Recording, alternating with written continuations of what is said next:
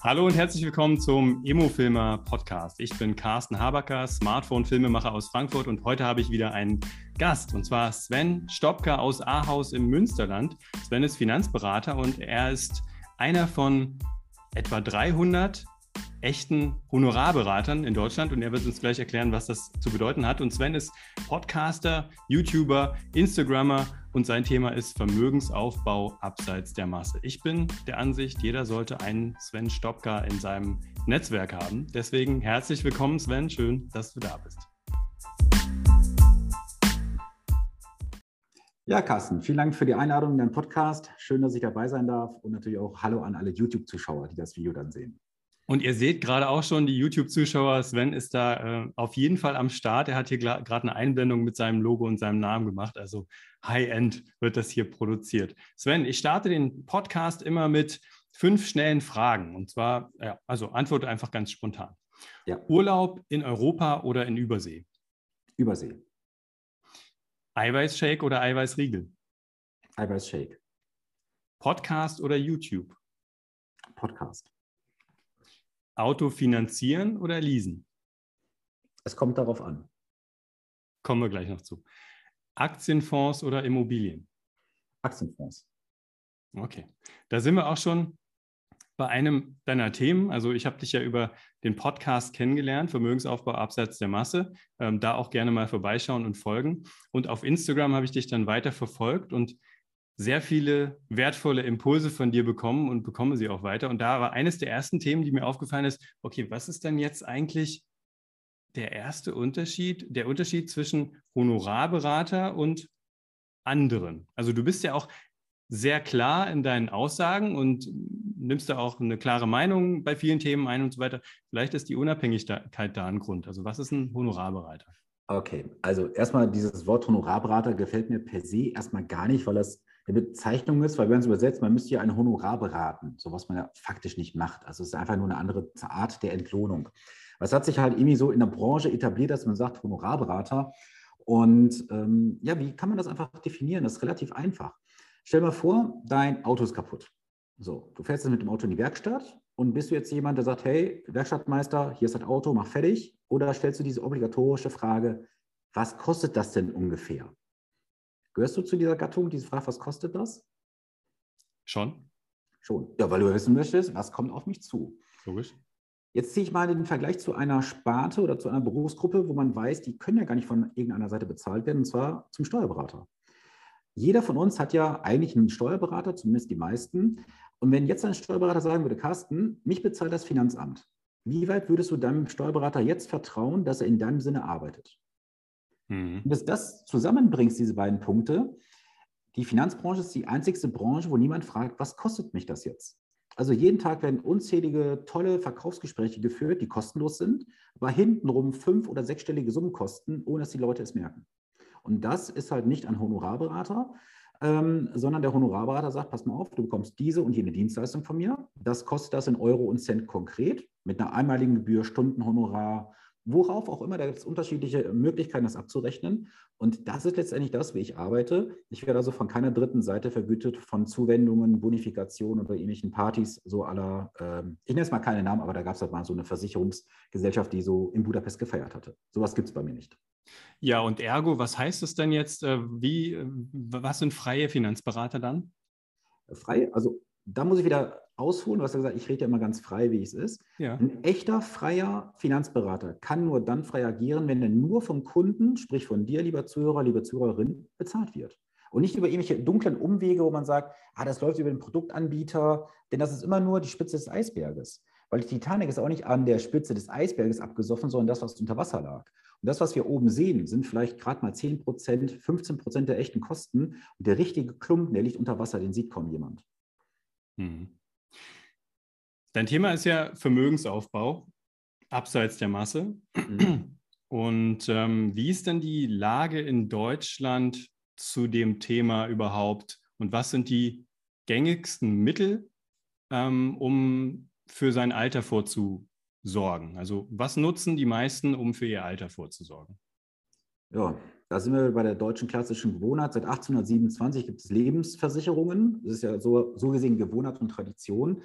Und das ist immer noch das Produkt, womit die meisten Deutschen glauben, einen wohlverdienten Lebensabend finanzieren zu können. Und wenn wir aktuell uns mal die Marktlage anschauen, wir haben mal ganz grob 80 Anbieter im Markt, davon liegen 20 auf der Intensivstation aktuell. Und Sie wissen heute schon, dass Sie in ein paar Jahren die Grundversprechen nicht erfüllen können. Im unternehmerischen Kontext heißt das Insolvenz. So, das heißt, wenn wir beide sowas machen würden, gehen wir dafür in den Knast, wegen Insolvenzverschleppung. Der Gesetzgeber sagt natürlich, hey, liebe Versicherer, ihr kauft ja meine Staatsanleihen, die aktuell ja keiner haben möchte. Ich glaube nicht, dass du oder einer der Zuhörer, also wenn ich jetzt sage Zuhörer, ist immer männlich, werblich, divers gemeint. Seht es bitte mir nach, wenn ich das allgemein sage. Keiner der Zuhörer würde jetzt hingehen zu einer Bank und sagen, ich möchte eine Bundesanleihe kaufen oder eine Staatsanleihe für minus 0,4 Prozent. Also muss ja irgendwann diese Staatsanleihen einkaufen. Und das sind halt die Versicherungsunternehmen. Also wird da im Hintergrund wahrscheinlich über Lobbyarbeit viel geschoben an irgendwelchen Regularien, Gesetzen, dass man bloß noch ähm, diese Versicherer künstlich am Leben erhält und da gibt es halt gewisse Übergangsregelungen, die ein normales Unternehmen nicht bekommen würde. Und das finde ich einfach eine gewisse Verwerfung, die nicht stattfinden dürfte. Und auch wenn die Versicherer es immer wieder dementieren, könnt ihr gerne mal googeln. Da gibt es eine sogenannte Solvabilitätsquote, also Solverquote abgekürzt.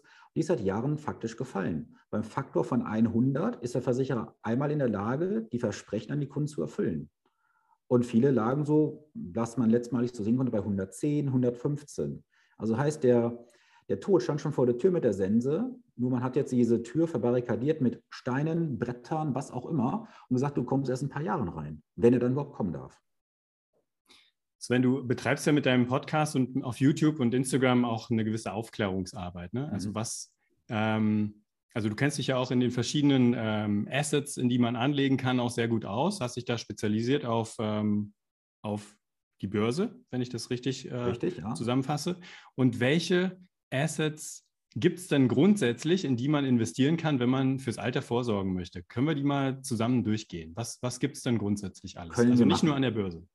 Okay, also jetzt müssen wir erstmal grundsätzlich klassifizieren zwischen dem mhm. roten Kapital und dem grünen Kapital. Das heißt jetzt nicht hier Öko oder sowas, sondern rot ist für mich erstmal das, was nur ein nominelles Zahlungsversprechen ist. Das heißt, du hast einen Anspruch an die deutsche Rentenversicherung, du hast äh, irgendwelche Ansprüche an Versorgungswerke, wenn du jetzt Steuerberater, Arzt oder sowas bist, du hast eine Lebens- oder Rentenversicherung, du hast einen Bausparvertrag, also alle Geldwerte ist das rote Kapital. Mhm. Jetzt müssen wir in das grüne Kapital rübergehen. Da gibt es Immobilien, Aktien, Aktienfonds natürlich auch dann damit genannt.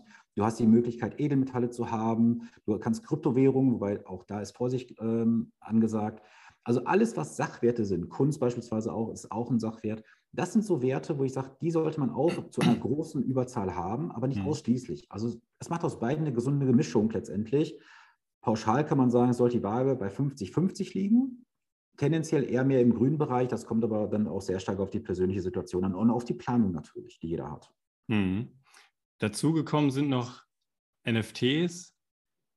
Non-Financial Token oder Fungible Token, irgendwie sowas. Genau. Uhren haben einen Aufwind gerade, habe ich äh, mitbekommen. Hochwertige Bitte? Uhren.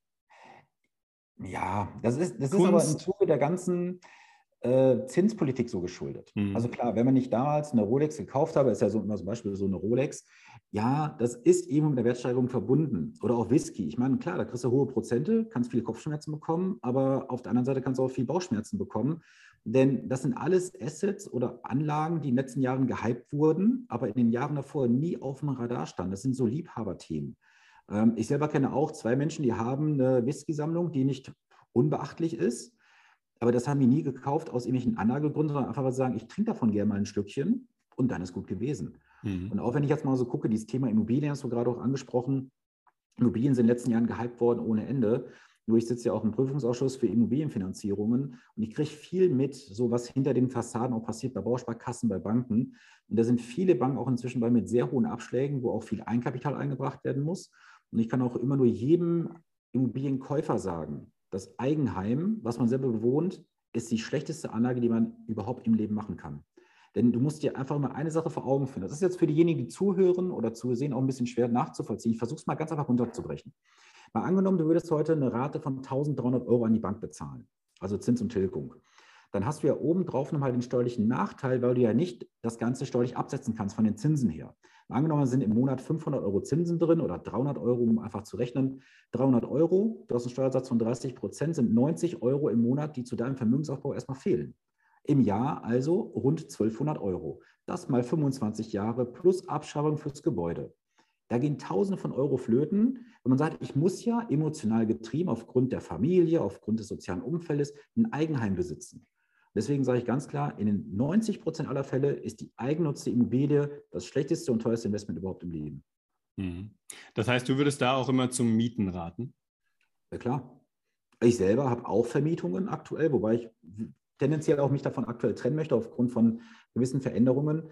Aber klar, ich würde heutzutage nie in einem Eigenheim selber leben. Das ist für mich einfach ein Ding, was ich nie durchziehen möchte. Mhm. Weil ich mhm. einfach über diese finanziellen Konsequenzen mir auch im Klaren bin, was das bedeutet. Mhm. Du musst das so sehen, du musst ja kalkulatorisch hingehen. Ich sehe ja oft auch solche Gespräche dann im Coaching, die kommen mit Immobilienangeboten, dann mit einem Finanzierungsangebot, die wird so viel außen vor gelassen. Da wird eine Rücklage vergessen. Wenn wir mal überlegen, du machst ja auch viel mit Immobilien, ähm, die du dann irgendwo fotografierst, videografierst und so weiter. Wenn du eine Wohnung kaufst, musst du in der Eigentümergemeinschaft schon immer eine Rücklage bilden für Renovierung, Instandhaltung. Im Eigenheim macht das so gut wie niemand, weil das Haus wieder nicht alt. Und ich sage immer, du kennst das bei Menschen auch, je älter du wirst, irgendwann kommt die Inkontinenz.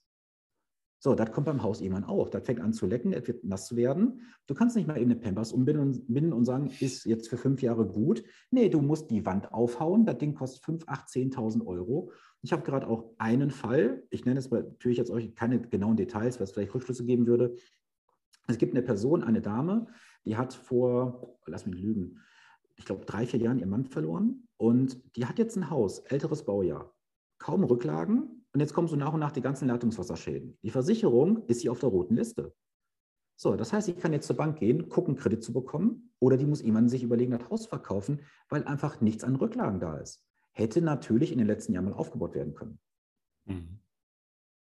Sven, du bist jetzt aktuell also noch Vermieter, habe ich das richtig verstanden? Ja. Richtig. Und hast du da, ähm, wirst du da unterstützt von einer Hausverwaltung oder ähnliches? Komplett. Wer, unterstützt dich da? Komplett. Ne? Komplett. Also wenn jemand vermietet, ist ganz klar die Aussage, immer Verwalter reinholen. Mhm. Und wenn er dich im Monat 30, 35 Euro kostet, scheißegal, mach's einfach.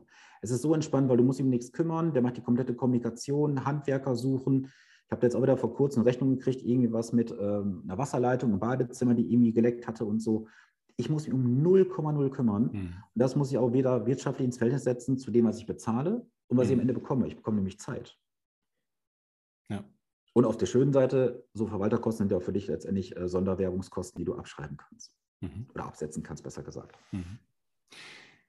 Gehen wir mal wieder zurück, ein bisschen zurück zu deinem, zu deinem Hauptthema. Mhm. Ähm, und ähm, ich würde von dir gerne mal wissen, was so der ähm, Unterschied ist, in zum Beispiel in Einzelaktien zu investieren und zu diversifizieren. Man kann es ja auch mit Einzelaktien zu diversifizieren, aber welche Möglichkeiten habe ich noch, mit welchen Fonds ähm, meine Anlage einfach zu diversifizieren. Okay, fangen wir vielleicht mal mit den Basics an. Ähm, eine Einzelaktie hat natürlich immer ein Risiko des, Totalverlustes, so aller Wirecard. So, hättest du bei Wirecard, ich mal deine 10.000 Euro investiert, wüsstest du heute hast noch einen Erinnerungswert von, ich weiß nicht, 100 Euro oder sowas im Depot. Jetzt könntest du das Ganze natürlich auch streuen und sagen, ich mache 1.000 Euro hier, 1.000 Euro dort. Jetzt musst du dir aber als Anleger natürlich bewusst sein, wenn du jetzt so eine Einzelaktie kaufst, du musst dich ja mit Unternehmen konkret beschäftigen. Also, wie ist der Jahresgewinn? Äh, wie sind die Dividenden? Was für Unternehmensrisiken sind da? Ich nehme mal so als Beispiel Bayer und Monsanto, wie sie hießen.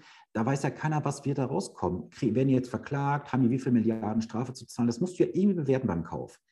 Und am Ende des Tages bist du mit deiner sogenannten Due Diligence oder Prüfung durch und sagst, jetzt kann ich wieder vorne anfangen, weil es hat sich so viel geändert. Und bei Aktien ist es so, dass ja jede Information innerhalb von Sekunden im Preis eingepriesen ist. Da kannst du dich vielleicht erinnern oder auch die Zuhörer und Zuschauer. Ähm, vor Jahren gab es mal so einen kleinen Squeeze nach oben, so einen Anstieg bei VW. Also es hieß, sie sollen von Porsche übernommen werden oder andersrum. Irgendwas war da gewesen. Das wären wirklich Sekunden, wo der Preis in die Höhe geschossen ist und fiel dann wieder runter. So schnell können wir Anleger gar nicht reagieren. Das ist Punkt eins. Punkt zwei ist, du hast natürlich durch dieses ähm, Streuen, also die, durch diese Diversifikation, einen ganz großen Vorteil. Du minimierst das Risiko unendlich.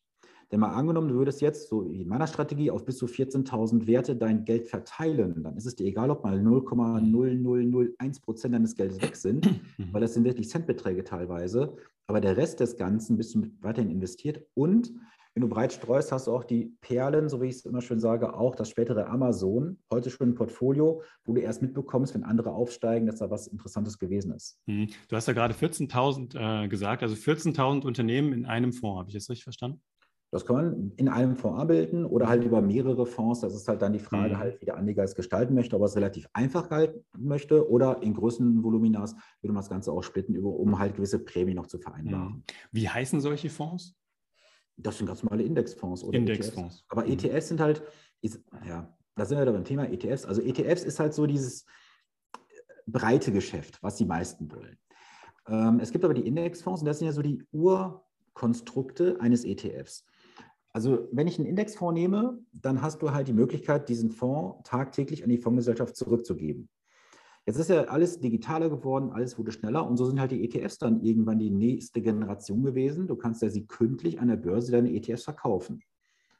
So, ein Indexfonds, du sagst jetzt beispielsweise, wir haben jetzt, äh, was ich, 15.30 Uhr zum Beispiel, ich gebe die Order rein, dann bekommst du den Kaufpreis oder Verkaufspreis erst vom nächsten oder übernächsten Tag, je nachdem, wie die Cut-Off-Zeiten sind. Mhm. So, du hast halt ein bisschen Zeitversatz drin, aber der Vorteil für die Anleger, die drin bleiben, du hast keine Spekulanten drin in der Regel. Mhm. Du hast weniger ähm, Umschlag des Geldes und somit auch weniger Transaktionskosten. Weil ein ETF muss ja am Börsenabend immer geschlossen sein, um die Marktgewichtung, so wie er halt gewichtet ist, abzubilden. Mhm. So, deswegen finden auch abends, meist in den letzten zwei Stunden, die meisten ähm, Handelsaktivitäten statt. Beim Indexfonds wird das halt dann entsprechend ähm, einmal am Tag gemacht und er wird auch laufend gewichtet in meinen Strategien. Mhm. Was machen wir denn bei so globalen Krisen? Also wenn wir jetzt in Aktienfonds angelegt haben oder in Indexfonds, wie sollten wir damit umgehen und wie sollten wir handeln, wenn die Börse verrückt spielt? Okay, jetzt stelle ich mal die Frage zurück. Warum wertest du, dass sie verrückt spielt? Also, wenn wir jetzt mal von der Krise ausgehen, wir können jetzt Mhm. mal einfach die letzten 22 Jahre zurückgehen. Was haben wir da gehabt? Mhm. Wir haben die Dotcom-Blase gehabt, wir haben 9-11 gehabt, die Finanzkrise 2008, dann Fiskalpolitik, Immobilienkrise, Corona, Brexit. Da fallen uns sicher noch zwei, drei andere ein. Mhm. So, das heißt, wir haben zehn Krisen in 22 Jahren. Und ich sage das immer so salopp auch in Vorträgen. Niemand ist in der Krise rausgegangen, hat sich die Kleider vom Leib gerissen und gesagt, ich gehe zurück in die Höhle und jage Mammuts. Also solange wir uns doch weiter technologisch weiterentwickeln, wir konsumieren, essen und trinken, wir ein Haus brauchen, Wärme brauchen, wird die Welt doch weiterlaufen. Mhm. So, jetzt kommt ja der wichtige Punkt, Carsten. Durch dieses emotionale Handeln verdienen natürlich wieder welche, nämlich die Finanzdienstleister, weil sie dann wieder jetzt verkaufen und jemand kauft man wieder, dann gibt es wieder Provisionen dafür. Punkt Nummer zwei, natürlich verdienen auch die entsprechenden Emittenten daran, weil sie wieder entsprechende Transaktionskosten haben unter Umständen. Und drittens, es ist für dich am Ende immer ein finanzielles Fiasko. Ich kann dir ein Beispiel geben, das wird auch demnächst bei mir am Podcast veröffentlicht werden. Da war jemand im Jahr 2020, ja, ich muss mal zurückrechnen, weil wir so früh am Jahresanfang haben, 2020, am 31.01. Die haben 250.000 Euro investiert in eine Strategie, 100% Aktien. Hat diese junge Frau auch gemacht, vollen Wissens mit allen Risiken und Konsequenzen. Und dann kam ja die C-Krise 2020. Wir wissen ja, was passiert ist. Wir waren am Tiefpunkt bei knapp 88.000 Euro im Soll von 250. So, sie hat durchgehalten. Sie steht heute bei ungefähr 100.000 Euro im Plus. Mhm. Jetzt richten mal, du hast 100.000 Ertrag, 80.000 Verlust hättest du realisiert. Das wäre eine Differenz heute von rund 190.000 Euro. Rechnen das mal hoch auf fünf Jahre mal Zinseszins die nächsten 30 Jahre. Da sind wir im siebenstelligen Bereich locker angekommen. Mhm. Das ist nur eine emotionale Fehlentscheidung, die auf einmal einen Unterschied macht, ob du mit einer Million mehr oder weniger nach Hause gehst. Deswegen ist es auch gar nicht mal so entscheidend, dass man da, ah, nehme ich jetzt diesen Fonds oder jenen Fonds und welchen Berater und hin und her. Wichtig ist, du musst einfach die Eier aus Stahl haben oder auch die Eierstöcke für die Frauen aus Stahl haben und sagen, egal was kommt, ich bleibe einfach investiert. Das kannst du aber nicht machen aus einem Grund. Du bist mit dem Geld emotional verbandelt. Du hast dafür gearbeitet oder verzichtet oder sogar beides. So, also wollen wir doch immer versuchen, dass wir schlauer sind als der Markt. Wir können es aber nicht. Das ist seit empirischen Jahrzehnten bewiesen, dass kein Anleger veranlagt ist, logisch und rational zu handeln. Deswegen haben ja auch die erfolgreichen Investoren immer jemand an der Seite, der sie unterstützt beim Thema Geld. Weil keiner wird auch heute zum Zahnarzt gehen und sagen, so super, ich kann eine Schlagbohrmaschine in die Wand reinhauen, ich baue mir selber irgendwie in den Sechserzahn Bohrer rein. Macht doch auch keiner. Also bitte, immer einen Experten reinholen und auch nicht darüber anfangen zu diskutieren, ja, das kostet aber Geld. Leute, ein Berater kostet Geld. Aber überlegt mal, was eine finanzielle Fehlentscheidung emotional getrieben am Ende kosten kann. Das ist ein hundertfaches oder tausendfaches. Ja. Welche, gute, welche guten Entscheidungen kann man dann innerhalb einer Krise treffen? Ganz einfach. Drinbleiben ist Punkt Nummer eins. Punkt zwei, ruhig bleiben. Punkt drei, wenn noch Schießpulver im Fass liegt, nachlegen. Mhm.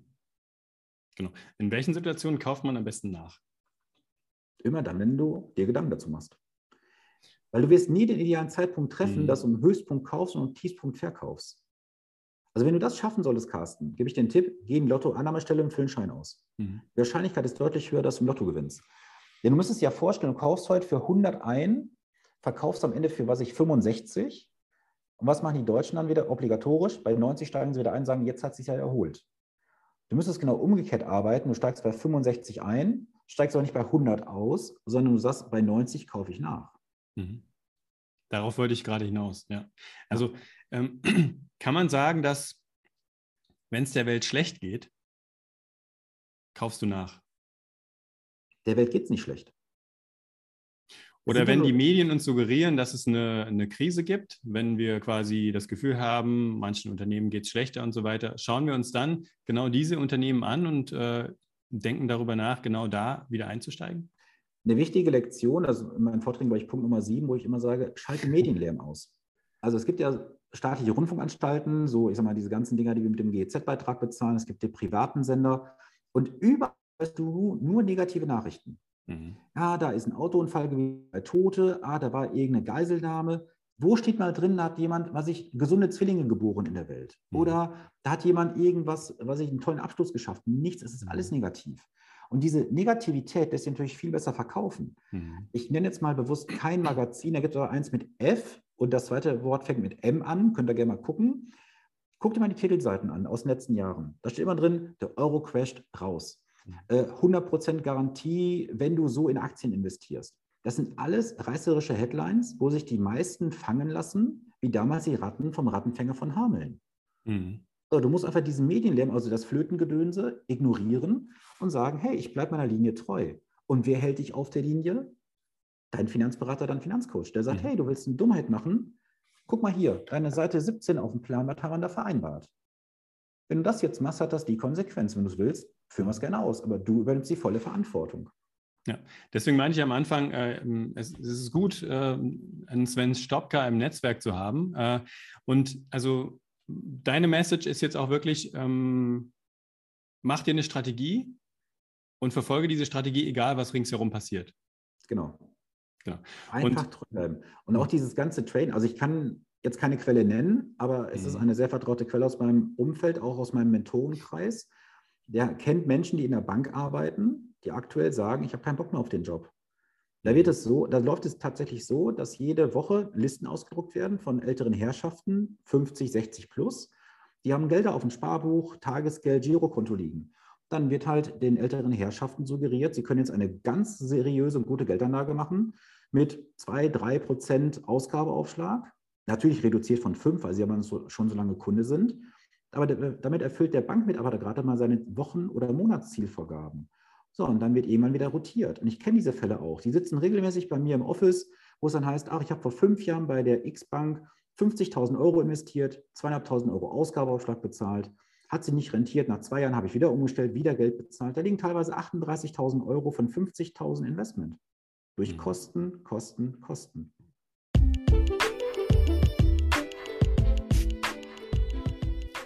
Dankeschön, Sven Stopka, für den ersten Teil unseres Interviews.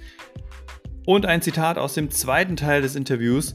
Wenn du ein Ziel erreichen willst, musst du es dir vorstellen können. Da geht es um finanzielle Ziele und über Gewohnheiten und Routinen. Wir sprechen über seine Sportroutine, wie er ganz viele Kilos verloren hat, wie er da durchgezogen hat und was das auch mit finanziellem Mindset zu tun hat. Und wir sprechen darüber, welche Gewohnheiten du ändern kannst, und solltest, um finanziell erfolgreicher zu werden. Sven wird uns auch noch eine kostenlose Beratung geben am Ende des zweiten Teils und zwar werden wir über Dienstwagen sprechen. Das ist ja auch relevant für einige oder viele, die hier zuhören. Ihr habt sicherlich auch Dienstwagen. Ähm, solltet ihr einen Dienstwagen kaufen, finanzieren oder leasen? Was sind da die Unterschiede für Selbstständige und für nebenberuflich Selbstständige? Also rüber jetzt in, die, in den zweiten Teil des ähm, Podcast-Interviews mit Sven Stopka.